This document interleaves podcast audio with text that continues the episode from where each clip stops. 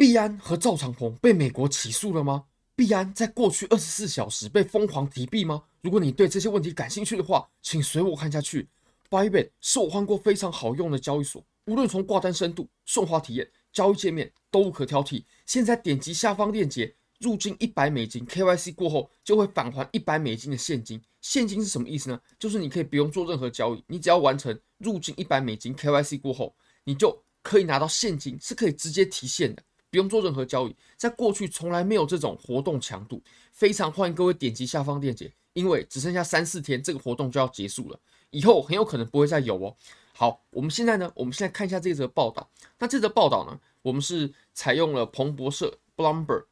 也算是蛮有公信力的一个媒体啊，在美国。那必然还有赵长鹏，他被 CFTC 美国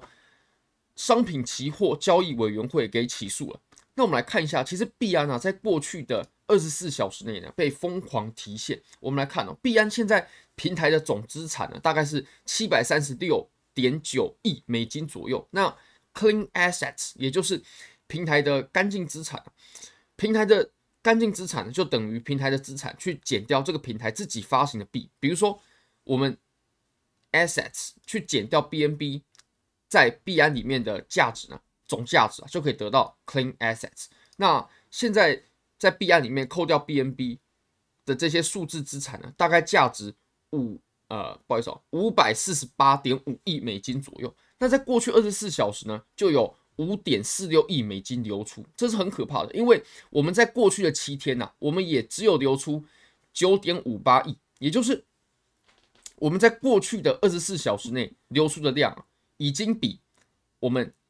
在过去七天内流出了一半还要更多了，那这个是非常夸张的。昨天这波起诉呢，确实也引起了不少人恐慌性的提币。那我们来看一下到底是出了什么事情，以及赵长鹏他本人是怎么回应的。好，那我们来看，美国呢采取了最有力的措施，在星期一采取的，为了就是要打击币安，因为呢，美国有提到，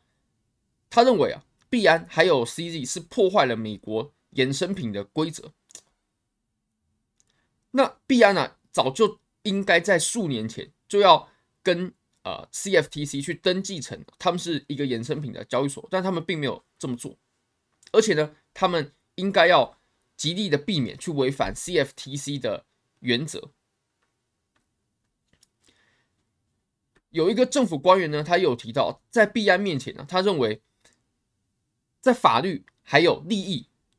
之下，币安他选择了利益，而不是。遵循法律这一块，那后来呢？赵长鹏他本人也发布了回应 CFTC 的诉讼。我们来看一下啊，他他是表示，呃，他们完全没有预料到，而且也非常失望。我们来看一下 CZ 本人的 Twitter 好了。那他在二十三小时前呢，也就是呃被 CFTC 指控的时候，他就说了四。那这个四就是啊，FUD 终将会过去，就有点像之前在 BUSD。事件发生的时候呢，当时赵长鹏他也比了一个四，然后拍照上上传到呃 Twitter。那这个地方呢，就是必安啊，他们已经在公告，已经有发布了赵长鹏本人对于这次 CFTC 指控的回应。大家如果有兴趣的话，可以去看一下。那赵长鹏他个人是认为啊，在过去的几年当中，必安不断有跟美国政府合作，为的就是希望必安是。符合美国政府的规范的，而且呢，他们也为了让美国用户不用币安这个平台，付出了非常大的努力。币安有采取非常多动作去避免美国人使用他们的全球交易平台。那这个时候，我们啊、可以厘清一下，就其实美国人用的币安呢，跟我们用的币安，它是完全两个不一样的平台。那美国人用的呢是这个版本，Binance US，币安后面要点 US 的。那这个平台它里面其实是没有任何衍生品的，也就是不违反我们上述所说的呃关于衍生品交易的一些条文。然后 CFTC 啊，CFTC 它也是在掌管美国期货的的一些规则啊等等等等。那我们来看一下啊，其实在这个平台里面呢，它确实是蛮无聊的，因为它只能交易现货。然后如果我们点到这个呃 Products Advanced Trading。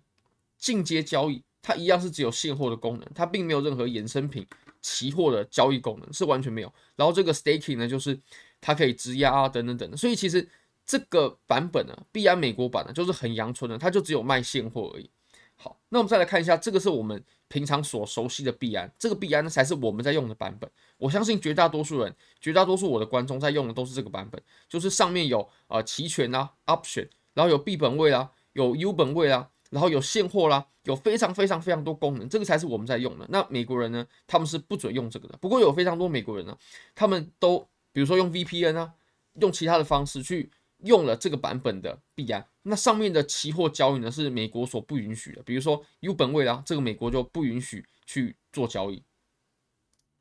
好，我们再来看一下啊。那赵长鹏呢，他个人是认为啊，在美国说的这些指控当中都不完善，而且呢，他也针对了很多 CFTC 的指控，他也认为这个完全是无稽之谈，必然根本就没有违反这些规定。那由于 CFTC 它是一个公民政府机构，所以它不能直接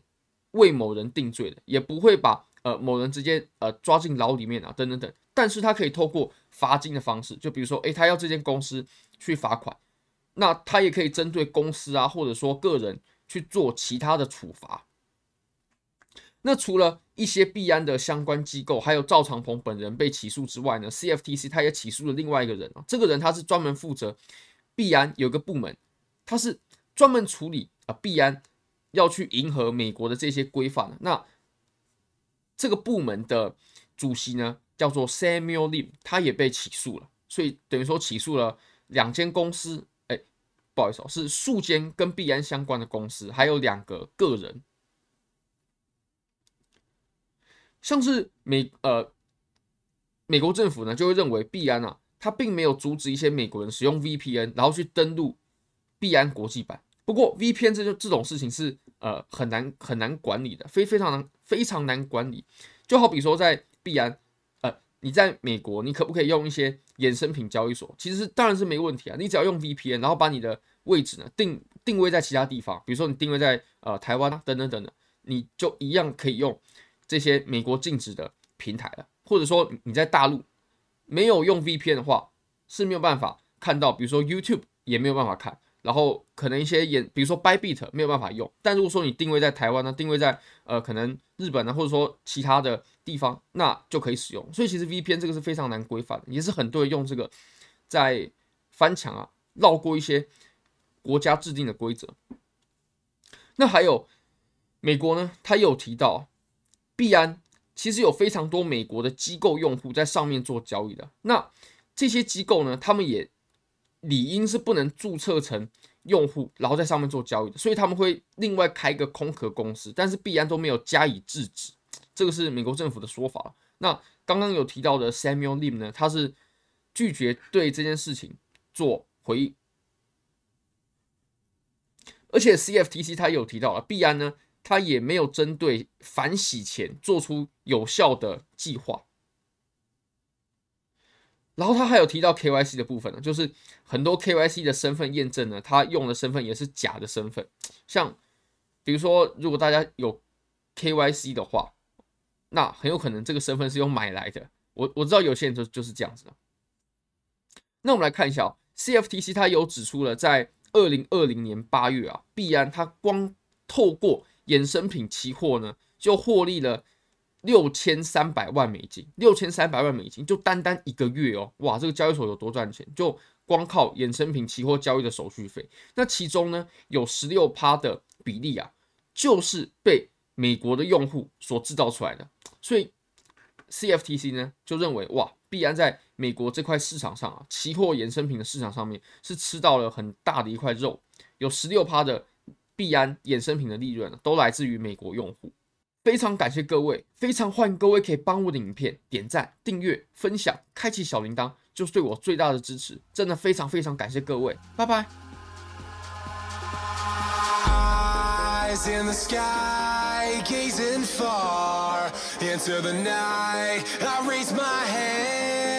to the fire, but it's no use, cause you can't stop it from shining through. It's true, baby, let the light shine through. If you believe it's true, baby, won't you let the light